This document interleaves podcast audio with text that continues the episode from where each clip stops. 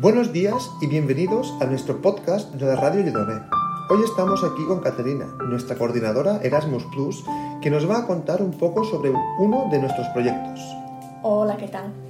Pues supongo que no habéis olvidado que durante el curso 2019-2020 hubo una pandemia a nivel global que paralizó el mundo entero, los centros educativos incluidos. Los primeros días de este confinamiento fue una carrera a contrarreloj para encontrar herramientas y poder dar clases a distancia, además de dominarlas. Pues bien, una vez que los centros pudimos recibir alumnos con normalidad, entendimos que estas herramientas que nos salvaron la vida durante la pandemia habían venido para quedarse. Con el paso del tiempo y a raíz de todos estos eventos, vimos que habría sido necesario tener más formación en este sentido y disponer de un lugar donde encontrar aquellas herramientas digitales tan preciadas y necesarias. Fue en este momento que decidimos poner en marcha un proyecto que debía servir para solucionar ambas carencias. El objetivo final era claro, crear una plataforma online en la que cualquier docente pudiera encontrar la herramienta digital que necesitaba, asesoramiento a la hora de utilizarla y ejemplos de qué se podía hacer con cada una de ellas. Muy interesante. ¿Y ahora en qué punto os encontráis? Bueno, eh, primero escribimos el proyecto y buscamos socios colaboradores. Dos centros educativos, uno polaco y otro alemán, una empresa danesa especializada en el diseño virtual y otra polaca encargada de crear la página web.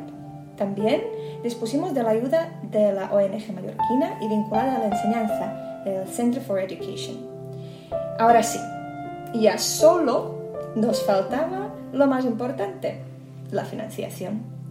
Decidimos ponerlo en manos de la Agencia Nacional Erasmus Plus, con la esperanza de que les gustara nuestra idea y nos apoyara con los fondos necesarios. Hubo suerte y una vez que nos aprueban el proyecto comienzan dos años de trabajo que debían servir para crear la página web Digital Mentor Power durante este tiempo hemos trabajado con nuestros socios europeos para la creación de espacios, de espacios virtuales en los que los docentes que lo necesiten encuentren el asesoramiento y la información necesaria para mejorar su competencia con el uso de las herramientas digitales educativas.